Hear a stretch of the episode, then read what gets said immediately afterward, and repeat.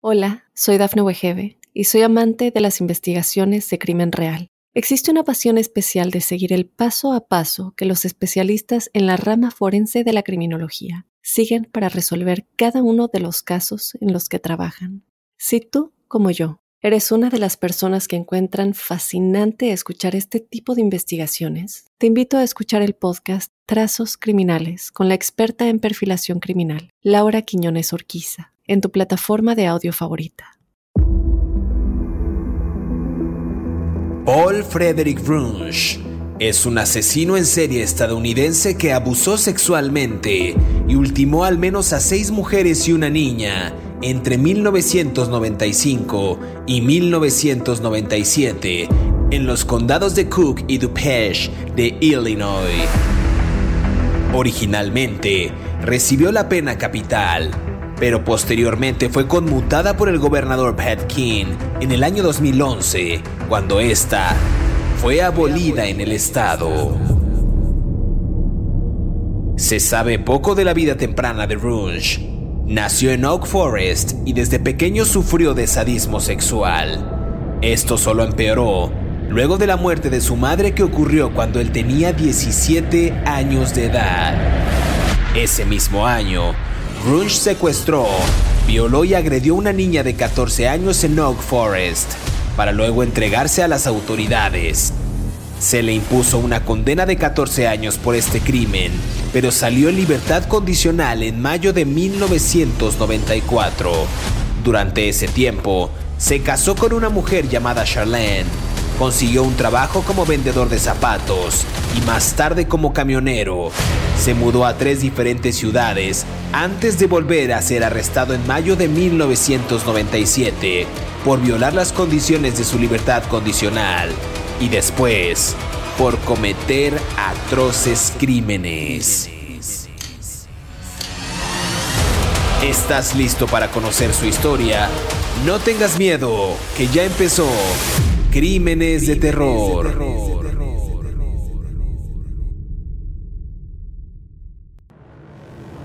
Bienvenidos a Crímenes de Terror. Si aún no te has suscrito al podcast, oprime el botón de seguir en la plataforma en la que nos estés escuchando, ya sea en Spotify, iHeartRadio, Amazon Music o Apple Podcast. Así podrás recibir cada sábado la notificación de un nuevo episodio de Crímenes de Terror. En esta ocasión, en el podcast, hablaremos de Paul Frederick Runch, un asesino en serie estadounidense que abusó sexualmente y ultimó al menos a seis mujeres y una niña entre 1995 y el año 1997, esto en los condados de Cook y DuPage de Illinois. Originalmente recibió la pena capital, pero posteriormente fue conmutada esta por el gobernador Pat King en 2011 cuando la pena capital fue abolida en el estado. Se sabe muy poco de la vida temprana de Runge se sabe que nació en Oak Forest, desde pequeño sufrió sadismo sexual y esto fue empeorando con el paso de los años hasta que llegó a la adolescencia y a partir de ahí pues empezó una etapa bastante turbia. Y justo para entrar en detalle y comenzar a hablar de este asesino en serie, quiero darle la más cordial bienvenida a mi colega David Orantes, quien semana a semana nos brinda detalles puntuales de estos asesinos en serie. ¿Cómo estás David? Buen día. Bien, me llamó mucho eso de la atención, me llamó mucho la atención eso de sabemos muy poco de él, pero sufrió sadismo sexual. O sea, sabemos poco, pero sabemos mucho, ¿no? Al mismo tiempo. Pero bueno, no voy a discutir tus fuentes, nosotros somos periodistas y entre, y entre bomberos no nos pisamos la manguera. Este. Eh, pues sí, vamos a hablar de este señor, eh, Paul Runchy o Paul Runch, como quieras, quien aterrorizó a dos condados en el área de, Illinois ah, con, un, con una bestialidad y una brutalidad pocas veces vista. Fueron siete víctimas nada más. pero el, tipo las amarraba, ¿no? Eh, les echaba líquidos que quemaban. En su cuerpo eh, para acelerar su, su, hace cuenta les echaba queroseno, por ejemplo, para acelerar su, este, eh, cuando las, las, quemaba, ¿no? Eh, a una de ellas, ¿no? Eh, no sé, es un, le cortó la, la, vena cariótida a otra, la yugular, o sea, un estuche de monerías, ¿no? Para decirlo francamente, ¿no? Y un tipo que, que bueno, que nunca va, mm, nunca, nunca más va a volver a ver la luz del día porque, se como tú bien dices, se le conmutó la sentencia de pena de muerte a, a cadena perpetua. Entonces, pues por ahí nos vamos, ¿no? Totalmente, sí, es un, es un caso realmente aterrador como los que hemos tratado, los que tratamos cada semana. Eh, ya decía yo que no se sabe mucho porque eh, en su infancia yo no tengo o no encontré tantos datos de este sujeto, Paul Runch. Paul Runch, eh, decía yo que sabe poco, nació en Oak Forest, desde pequeño sufrió esta, este sadismo sexual y dicen que empeoró justo luego de la muerte de su madre, que ocurrió cuando él tenía 17 años, ¿no? Por eso decía que, que sabe muy poco, porque no sé bien a bien en su infancia si hubo otro episodio traumático que lo haya marcado o que haya impulsado estos deseos de manera psicológica y ya después conductual en su, en su carrera criminal, ¿no? Por ahí dicen que cuando tenía 17 años, secuestró, violó y agredió a una niña de 14 en, esta región que ya decía yo, en Knock Forest, para luego entregarse a las autoridades. No sé tú qué pienses, podemos entrar quizás en ese debate, como dices tú, de Petatux, en el que este sujeto tiene una infancia pues dura y después lo, lo extrapola o lo externa hacia actividades pues, agresivas en contra de personas más o menos de su edad, en este caso una chica de 14 años, eh, por la cual se le impuso una condena, una condena de 14 años por ese crimen, pero salió en libertad condicional en 1994. Es, es así más o menos como empieza, digamos, estos primeros eh, pininos criminales de este sujeto con una agresión a una niña, insisto, de 14 años. ¿Cómo lo ves, David? Sí, a ver, eh, a ver, hay una serie de contextos que son muy importantes, ¿no? Para explicar los crímenes de, este señor, de Paul Runge, ocurrieron en el norte del área metropolitana de Chicago. Esto parece una tontería, pero es relevante por una razón, porque el norte del área metropolitana, como todas las ciudades del mundo, hay barrios buenos y barrios malos, ¿no? En Chicago los barrios gachos están en el sur, ¿no? Eh, la mexicanada vivimos en el sur, los hispanos vivimos en el sur, los afroamericanos viven en el sur, los puertorriqueños viven en el sur y por supuesto los filipinos viven en el sur. Hay constantes este, tensiones este, raciales y dramáticas, ¿no? Por, por, por, eso. Ah, hay un elemento importante también que en el norte viven las comunidades blancas que se sienten anglosajonas, como tú dices, del privilegio, este, que bueno, eso es debatible, pero cada quien con sus posmodernismos, ¿verdad? Este, porque pues, ¿qué es el privilegio? Pero bueno, en fin, eh, eso es discusión para antropólogos y sociólogos, no para un podcast de crímenes de terror. El caso es que en el norte de Chicago viven los, los privilegiados, los blancos privilegiados, y, em, casi todos, em, muchos judíos, muchos este, descendientes de polacos, eh, y no hay un gran índice criminal. Entonces que un hombre se ponga a matar mujeres en los barrios popis, pues realmente es algo para destacar y es algo que alerta de una manera muchísimo más grave que si me empiezan a matar mujeres en el lado sur de, de Chicago, ¿no? Un poco esa sería la analogía. Allá donde vivimos los pobres, pues sí que las matan, pero pues no está tan grave. Pero donde las matan en el norte, ya se pone muy grave el asunto y acapara atención de los medios de comunicación y acapara atención de la policía y los votantes nos van, no la van a hacer de todos, dicen los políticos, y todo el mundo se arma un relajo con una dimensión que no se arma cuando mueren mujeres del lado sur. Yo tengo la teoría que eh, Paul Runge también mató gente del lado sur, también mató a otras mujeres en otras partes de cerca de Chicago y que nunca fue procesado por eso. Pero lo único que sabemos es que mató siete, ah, de las cuales abusó sexualmente e incluso algunas madre e hija, ¿no? Como Yolanda Gutiérrez y, Jessica Muñiz. Pero bueno, poco a poco iremos hablando de este caso. Sí, claro, creo que la, yo, yo lo digo bastante o, muy seguido que la justicia es selectiva, porque justo no, aplica para todos, ¿no? Eh, dicen que la, que la justicia es para quien puede comprarla. Y en este caso, como decías tú, en estos sectores privilegiados de gente blanca, pues había, o, sea, sonaba más el caso de, de asesinatos de este tipo. Eh, y en el sur, como dices tú, igual pudieron haber ocurrido y no, no tuvieron el mismo, la misma resonancia que, lo tuvo, que lo tuvieron los primeros. A ver, lo que me llama la atención es que las víctimas, la mayoría fueron, hablaremos de ello en, este, en este segmento y en el otro también, pero las víctimas fueron golpeadas hasta la muerte o estranguladas. En la mayoría de los casos, después de que él fuera a casas que tenían carteles de venta de varias cosas, ¿no? Decía la policía. Otras víctimas fueron mujeres que habían respondido a sus anuncios de ayuda para que alguien limpiara su casa o simplemente eran personas conocidas. Aquí ya empezaba a notarse, insisto, desde que él tenía esta edad de 17, pues esta aversión hacia hacia el, hacia el género o hacia el sexo más bien opuesto.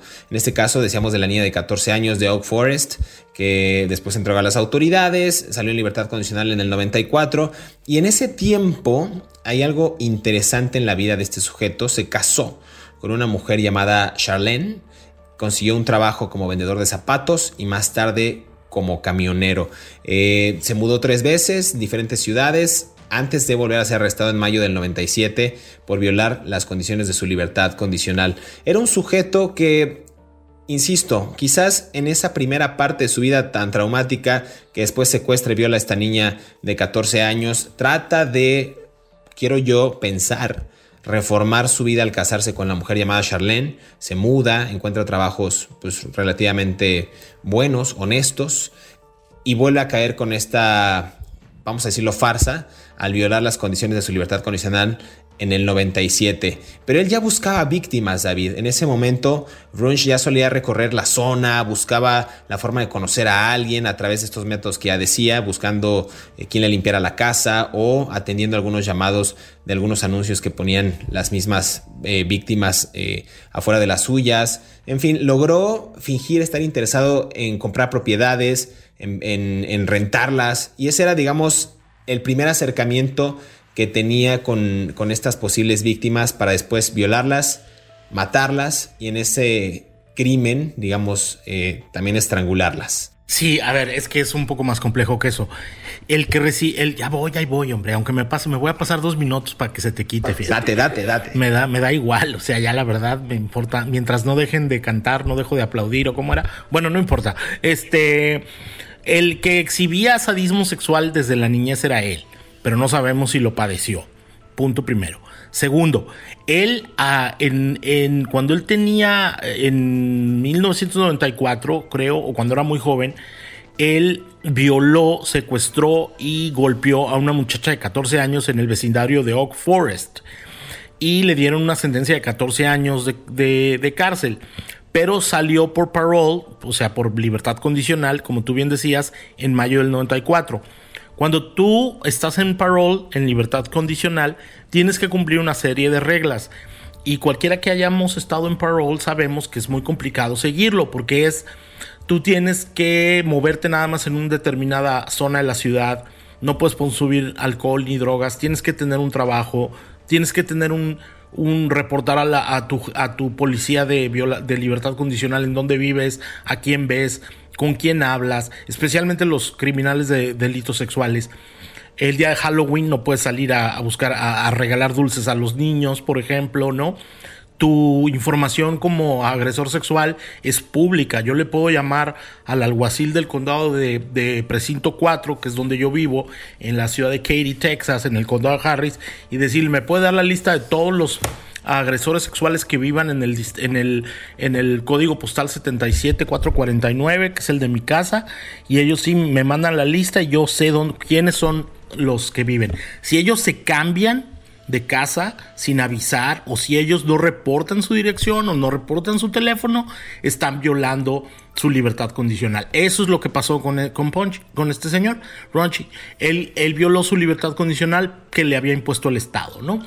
Y a partir de ahí están siempre con los ojos de la policía. Ahora, me voy a pasar, ¿eh? Así que ya te advertí. Él era blanquito, robusto y guapo. No, no levantaba sospechas en el norte del Chicago.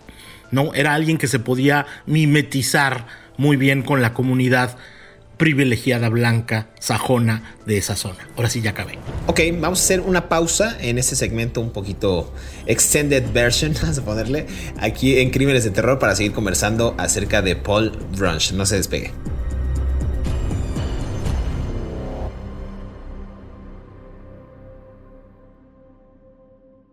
Hola, soy Dafne Wegebe y soy amante de las investigaciones de crimen real. Existe una pasión especial de seguir el paso a paso que los especialistas en la rama forense de la criminología siguen para resolver cada uno de los casos en los que trabajan. Si tú, como yo, eres una de las personas que encuentran fascinante escuchar este tipo de investigaciones, te invito a escuchar el podcast Trazos Criminales con la experta en perfilación criminal, Laura Quiñones Orquiza en tu plataforma de audio favorita. Estos son 5 datos perturbadores de Paul Brunsch. Número 1. Cuando buscaba víctimas, Paul Brunsch solía recorrer la zona y buscaba la forma de conocer a alguien. En el caso de algunas víctimas, Brunsch lo logró al fingir estar interesado en una propiedad que estaban vendiendo o rentando y preguntaba si podía revisar el interior del edificio. Al ganarse la confianza de la víctima, luego procedía a violarla antes de matarla, ya fuera estrangulándola, apuñalándola o a golpes. Número 2. La primera víctima fue una conocida de la esposa de Runge, Stacy Frobel, de 25 años y residente de Carroll Stream. El 3 o el 4 de enero de 1995, Frobel había ido a visitar a Charlene a la casa de la pareja en Streamwood, pero no se le dio con vida luego de eso. Aproximadamente dos semanas después, el 16 de enero, un pastor alemán llamado Friendly llegó a casa de su dueño con una pierna cercenada que había encontrado en un campo cerca de la frontera con el sur de Wisconsin. Número 3. El 8 de marzo de 1996, con la ayuda de dos organismos policiales, el FBI llevó a cabo un registro de la casa de Runge, la cual compartía con su esposa y su padre, Richard Runge. En ella se incautaron más de 200 objetos, entre ellos un libro sobre Charles Albrecht, una guía de tráfico policial por radio, una ballesta, una pistola eléctrica y un cuchillo. Al principio, no pudieron arrestarlo, pero fue detenido en mayo de 1997 por posesión de un arma, una violación de su libertad condicional. Número 4. Paul Runge fue acusado de tres de los asesinatos en los que hubo desmembramiento. En el año 2000, cuando estaba siendo llevado a una audiencia judicial en el condado de Cook, Runge sometió al oficial penitenciario con la ayuda de otros dos reclusos durante una parada de rutina en Plainfield. Sin embargo, el trío fue rápidamente recapturado por la policía local. Número 5. La pena capital fue abolida en el estado de Illinois en 2011 por el gobernador Pat King, lo que resultó en que la sentencia de Paul Runge fuera conmutada. Más tarde, en agosto, el fiscal del estado del condado de DuPage, Robert Berlin, decidió retirar los cargos en contra de Runge en relación con las hermanas Pasangebovich, alegando que sería un desperdicio de tiempo debido a que ya se le había impuesto la pena más alta disponible en el estado. Sigue escuchando la historia de Paul Runge aquí en Crímenes de Terror.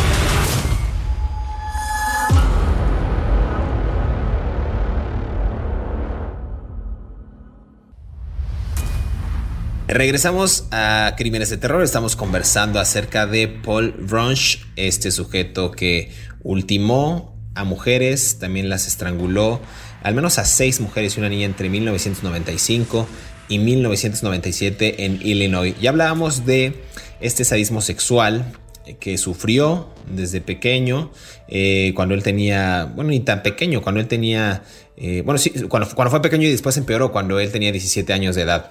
Eh, hablamos también de cómo operaba, cómo tenía este interés por pues, acercarse a sus víctimas de una manera interesante, ¿no? Queriendo comprar o rentar algunas propiedades, atendiendo el llamado de esos anuncios e inclusive solicitando gente que limpiara su casa. Hablabas tú, David, en el segmento pasado de cómo él viola su libertad violó su libertad condicional en el 97 eh, después de mudarse a tres ciudades diferentes cuando pues hay una serie de requisitos que establece la justicia norteamericana para que no no suceda eso, ¿no? Y insisto mucho, e insisto mucho en eso, en que Runch eh, solía recorrer las zonas de, estos barrios, eh, decías tú, de gente privilegiada, gente blanca, buscaba la forma de conocer a alguien y en eso eh, ganarse la confianza de las víctimas. Luego procedía a violarlas antes de matarla, ya fuera estrangulándola, apuñalándola o a golpes. En algunas ocasiones se deshacía de los cuerpos, eh, descuartizándolos, tirándolos a la basura. Y por ahí dicen que en cuatro casos, pues según los expedientes, quemó las casas de las víctimas. Esto es lo que él cometía, pues justo para, para dar ese, ese pie a que no hubiera quizás alguna posible evidencia en la zona. Eh, ¿Te parece bien, David, si conversamos acerca de la primera víctima? Me parece que es Stacy Frabel, quien eh, pues fue conocida, era una conocida de la esposa de Runch. Este, a ver, um, perdón, the first victim, la primera víctima fue eh, Carol Stream, ¿no? Una muchacha que era, que como tú bien decías, era amiga de la esposa de Runchy. Y ella, ella lo, lo fueron a visitar y estaba viva, pero dos semanas después, un, eh, el pastor alemán, un perro de un amigo que, este, que, se llamaba Friendly, ah, llegó a la casa y encontraron una pierna. Una pierna de, de, una persona, de una mujer. Los exámenes, lo tengo que decir, de ácido desoxirribonucleico, este, indicaron que era, que era eh, Stacy Frobel, la, la, amiga de su esposa, ¿no? Quien la habían visto por última vez entrando a la casa de los Runchy. Eh, aparentemente, lo que según las autoridades dicen es que cuando la mujer entró, eh, Paul Runchy la, la mató con un, con un, la golpeó y luego la, la puso en la tina del baño y la desmembró usando cloro, ¿no? Y tirando los, los restos en algunas partes de, de, Wisconsin y de Illinois, ¿no?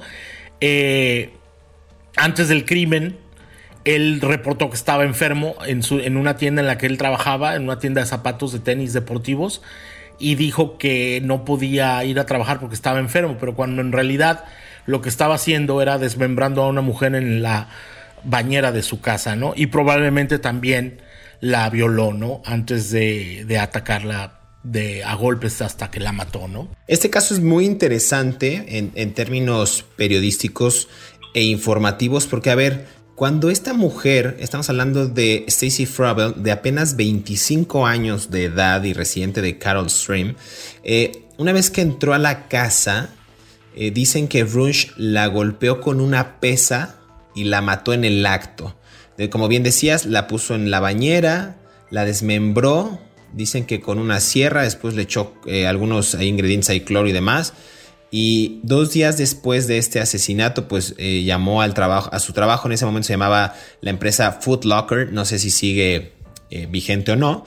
Para decir que estaba enfermo y después abandonó el resto los restos del cuerpo en esta, en esta ciudad, en las inmediaciones de esta, de esta ciudad. Me parece interesante ver y saber en ese momento qué pasa por la cabeza de estos asesinos en serie al ultimar los cuerpos de esa manera. Bueno, hemos visto que en días recientes se popularizó la, serie de Jeffrey Dahmer, de quien fue nuestro primer episodio aquí en Crímenes de Terror, en esta plataforma Netflix, y veíamos cómo, cómo se ha romantizado tanto el hecho de pues ultimar a las víctimas, acabar con ellas, meter las cabezas a los congeladores. En este caso, en el, tema de Paul French que nos concierne hoy, cómo, cómo sacar de una casa en restos de bolsas de plástico, pues a una mujer que era amiga de su esposa. Me parece bastante interesante, lo dejo ahí al costo. Después, las otras víctimas, David, no sé cómo pronunciar este apellido, lo voy a tratar ahí de, de, descifrar.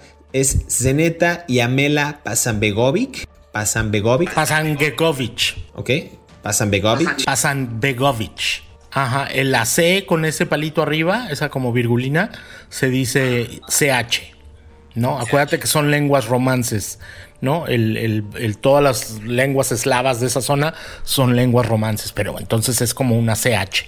Basanbegovich. Basanbegovich. Pues hermanas, las dos hermanas Basanbegovich, de 22 y 20 años respectivamente, eh, eran refugiadas bosnias que habían llegado a vivir a Estados Unidos con su tío en Hanover Park eh, y seis meses antes de sus asesinatos, pues ellas eh, pues estaban en, esa zona. Dicen que fueron vistas por última vez en julio de 1995.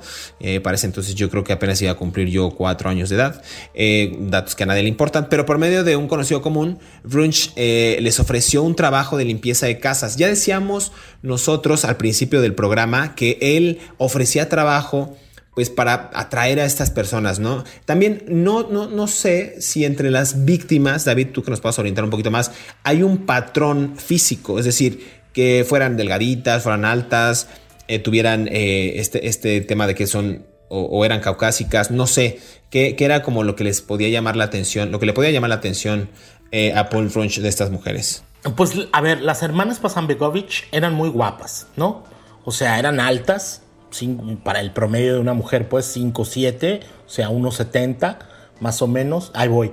Eran de, de, de tez muy clara las dos, de pelo claro, pero como cobrizo, ¿sabes? Y eran, no, eran mujeres pues que estaban aprendiendo a vivir en los Estados Unidos, ¿no? Eran inmigrantes. Y cuando uno está aquí como inmigrante, uno agarra cualquier trabajo, ¿no? Del de limpiar casas, ni te platico, está lleno de inmigrantes que limpiamos o hemos limpiado casas. Y yo creo que él las vio vulnerables, dijo, son unas inmigrantes bosnias de Europa, Europa del Este, acuérdate que estaba en ese momento terminando la guerra muy terrible de los Balcanes, ¿no? Se mataban entre primos ahí en, los Balcanes, ¿no? Los eh, croatas contra los bosnios y los, y, los todos contra todos, ¿no? En esa zona ahí alrededor de Sarajevo. Y yo creo que él las vio vulnerables y al verlas vulnerables dijo nadie las va a extrañar. Pero ellas, pues obviamente, tan es así que la comunidad bosnia en Chicago, que es muy grande, se unió para buscarlas. Eh, yo creo que las abusó sexualmente también y también creo que de, eh, atentó mm, matándolas a las dos mujeres y, bueno, pues luego las, las, las, disolvió y las, este, ¿cómo se dice? Las, las tuvo amarradas en su casa con, unas esposas y las torturó hasta que las mató a, estranguladas, ¿no? Eh, las desmembró, nuevamente puso los restos de las mujeres en bolsas de basura y luego las anduvo tirando por todos lados, ¿no? Nuevamente repitió el mismo patrón antes de cometer todos los, los crímenes que hizo contra estas dos mujeres, llamó a su trabajo y dijo que estaba enfermo, lo cual es cierto, estaba enfermo, era un enfermo mental, ¿no? Pero no explicó en su trabajo cuál era su enfermedad, que era la de asesino en serie sociópata, ¿no?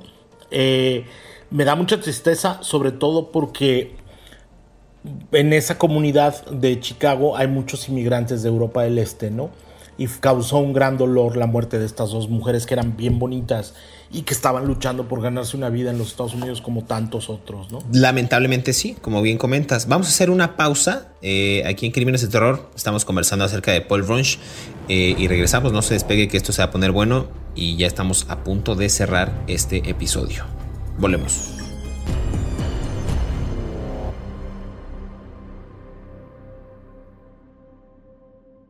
Hola, soy Dafne Wegebe y soy amante de las investigaciones de crimen real. Existe una pasión especial de seguir el paso a paso que los especialistas en la rama forense de la criminología siguen para resolver cada uno de los casos en los que trabajan. Si tú, como yo, eres una de las personas que encuentran fascinante escuchar este tipo de investigaciones, te invito a escuchar el podcast Trazos Criminales con la experta en perfilación criminal, Laura Quiñones Orquiza en tu plataforma de audio favorita.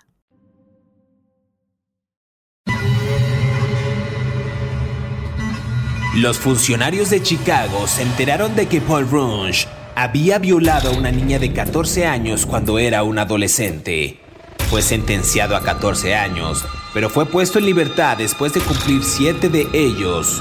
Sin embargo, en el año 2000, Runge ya había estado en el radar de la policía de Hanover Park un suburbio de Chicago, muy cerca de donde vivía. Sigue escuchando la historia de Paul Runge aquí en Crímenes de Terror.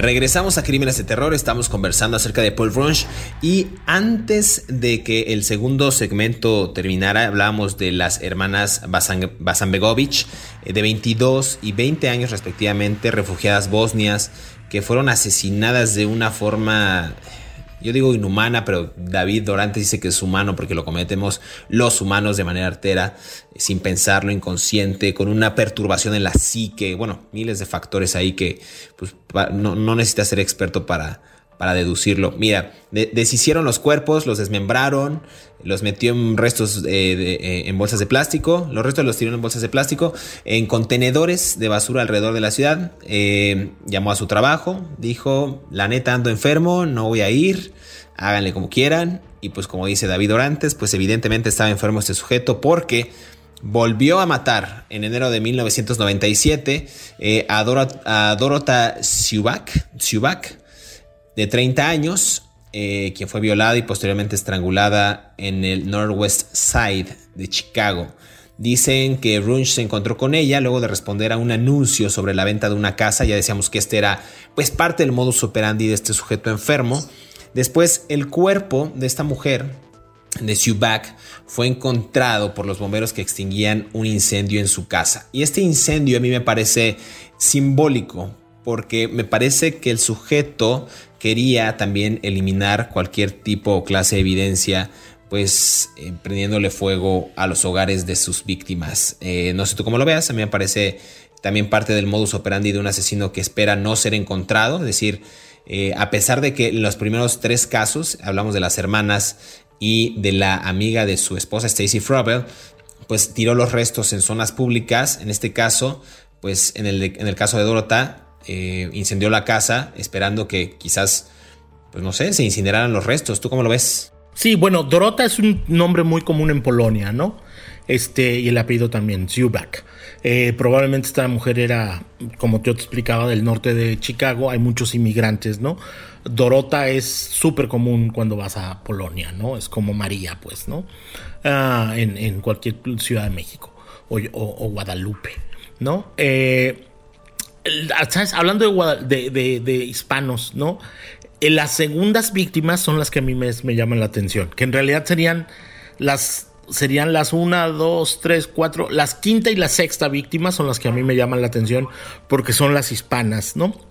Yolanda Gutiérrez y su hija Jessica Muñiz, que el 3 de febrero eh, la señora Yolanda puso en un periódico comunitario una serie de anuncios de que estaba vendiendo algunas cosas de equipo deportivo. Ronchi, acuérdate que era un güerito blanco privilegiado, como dices tú, este del norte de Chicago no despertaba sospechas. Él fue a la casa con el pretexto de que iba a comprar, quería comprar, estaba interesado en comprar ese equipo deportivo.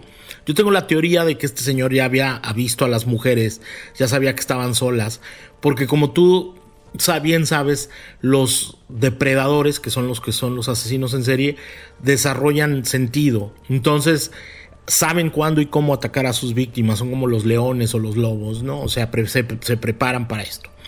Entonces, aquí es donde me duele mucho lo que voy a contar. Se metió y en la casa estaba la señora Yolanda de 45 años con su hija Jessica de 10 y las golpeó las amarró de las muñecas y de los tobillos a las dos juntas y las violó. ¿Tú te imaginas lo que debe ser el suplicio de una madre ver que un desgraciado miserable está violando a tu hija enfrente de ti? O sea, no me quiero ni imaginar el dolor y la rabia y la frustración y la angustia de esa pobre mujer de doña Yolanda Gutiérrez, viendo cómo frente a ella en su propia casa, en su cama, un tipo que se veía inocente, que se veía confiable, que quería comprar, estaba violando a tu hija de 10 años, ¿no? Hay unos ah, documentos legales del caso y, no los voy a leer, los pensaba leer, ¿no? En, en, este, en la, ¿cómo se llama? En la, aquí en Crímenes de Terror, pero no los voy a leer. Eh, lo único que te digo es que él las mató después de violarlas. Mm, porque les cortó las venas del cuello, ¿no? La, yugular y la cariótida, ¿no? Y luego eh, prendió fuego a la casa, ¿no? El, departamento de, bomberos de Chicago llegó y atendieron el, crimen. Ah, y hay un testimonio de un oficial, el oficial Denton, que se quedó llorando, devastado, devastado, un oficial, cuando vio la hemorragia que tenía la niña en el área vaginal. O sea, no voy a entrar en más detalles, ¿no? Ustedes imagínense lo que se tengan que imaginar. Pero este oficial Denton, él se sintió asqueado del mundo, eso es su declaración, eh, cuando vio lo que un hombre adulto le había hecho a una niña de 10 años, ¿no? A mí me parece que, bueno, para cerrar este caso de estas dos mujeres hispanas, Yolanda Gutiérrez y Jessica Muñiz, con el incendio que él provocó, el 75% del cuerpo de las mujeres quedó quemado, pero aún así pudieron vincularlo a él gracias a las muestras de ácido desoxirribonucleico, ¿no? Que encontraron en la boca de una de las víctimas, ¿no? Para ponerle más sadismo al asunto, ¿no? Y ya no voy a hablar más porque luego el que, el que es explícito aquí eres tú y das ideas que no deberías dar. Pero bueno, sigamos. Del episodio pasado hablando de una... no, ya, ahí vas, ahí vas, ahí vas, ahí vas, ahí vas. Sigamos, movámonos hacia adelante, joven. De una práctica sexual. No, no digas la práctica, no hay necesidad. Ok, ok. Ok, nos van a clausurar el maldito podcast si sigues diciendo esas cosas. Pero bueno. Ok, bueno, hay, que retomar el tema de, la, de, Yolanda Gutiérrez y Jessica Muñiz, que me parece ya con seriedad eh, muy fuerte, muy, muy fuerte, porque decíamos que en el caso de Dorota Subak, eh, cuando prendió fuego a la casa, el mismo método que empleó con, con Yolanda Gutiérrez y Jessica Muñiz, a ver, Gutiérrez tenía 45 años, la niña tenía apenas 10 años de edad. Lo que les acaba de contar David Orantes es una atrocidad. Pensar en ese tipo de ambajes en contra de, esta, de esta señora y en contra de la menor, a mí me parecen una de una crueldad infinita para los que tenemos sobrinas, hermanas de esa edad, pues es inconcebible, es una, es una estupidez humana, pues. Y bueno, de manera similar, es una opinión muy personal, ¿eh? de, manera similar que con Subak, Casimiera Paruk, de 43 años, también fue otra víctima de Paul Brunsch. Eh, se encontró con él cuando este fingió interés en comprar su condominio en marzo de 1997. Y aquí va a hacer una pausa, porque yo no me imagino en ese momento, en esos años, eh, entrando casi el, nuevo siglo, cómo tú podías pues, tener una conversación cualquiera con un sujeto que estuviera interesado en tu casa, pero no sabías que detrás de esa de, ese hombre blanco privilegiado, como digo yo, se encontraba uno de los peores criminales y asesinos en serie de Estados Unidos, ¿no?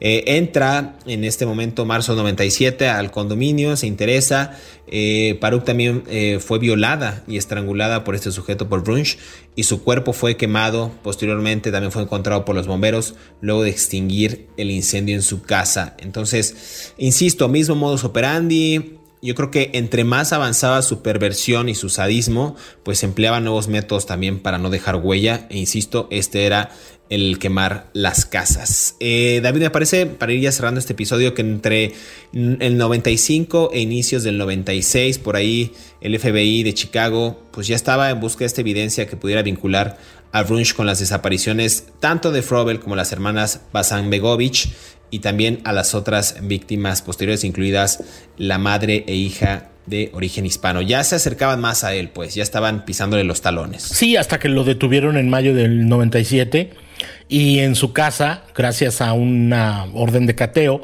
encontraron muchísimos este, ah, elementos que lo vinculaban con los crímenes. De hecho, es, ah, todos los delincuentes sexuales tienen que dar muestras de su ADN y y gracias a eso eh, pudieron vincularlo con la evidencia forense que ya les expliqué hace rato, que yo leí en, los documentos legales, directamente con eh, los crímenes de, de, ¿cómo se llama? De, de, la madre e hija hispanas, Gutiérrez y Muñiz. Y, bueno, lo detuvieron y, y, lo pusieron en la cárcel en 1999 y su primera condena le llegó por los asesinatos de esas dos mujeres hispanas. Lo condenaron en el 2011, después por las otras muertes a cadena, a pena de muerte. no, no, en el 2000 algo, no me acuerdo cuándo, hasta que en el 2011, como tú bien decías al principio, el gobernador abolió las penas de muerte en, en Chicago, en Illinois, y pues él se salvó y ahora sigue en este en, una cárcel y donde va a vivir toda su vida en cadena perpetua, ¿no? No tengo nada más que decir de ese imbécil. Pues yo tampoco, eh, ojalá siga purgando esa condena eh, y bueno, pues ya sabemos a veces el trágico final que tienen estos sujetos que cometieron esta clase de atrocidades. Bueno, pues ya el destino, el karma, Dios, el cosmos, el universo, como quieran decirle, pues se encargará de cobrar estos crímenes de terror. David, es hora de despedirnos, pero queremos agradecer a todos aquellos que cada sábado sintonizan un nuevo episodio de Crímenes de Terror. Estamos leyendo sus comentarios a través de las redes sociales de Mundo Now y también a través de nuestras cuentas personales.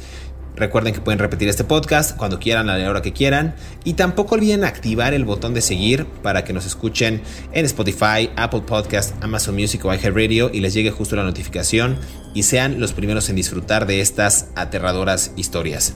Hasta pronto, nos escuchamos en el próximo episodio de Crímenes de Terror.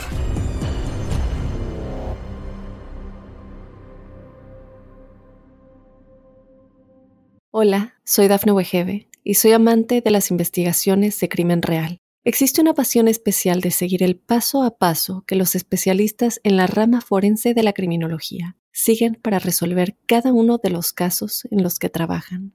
Si tú, como yo, eres una de las personas que encuentran fascinante escuchar este tipo de investigaciones, te invito a escuchar el podcast Trazos Criminales con la experta en perfilación criminal, Laura Quiñones Orquiza, en tu plataforma de audio favorita.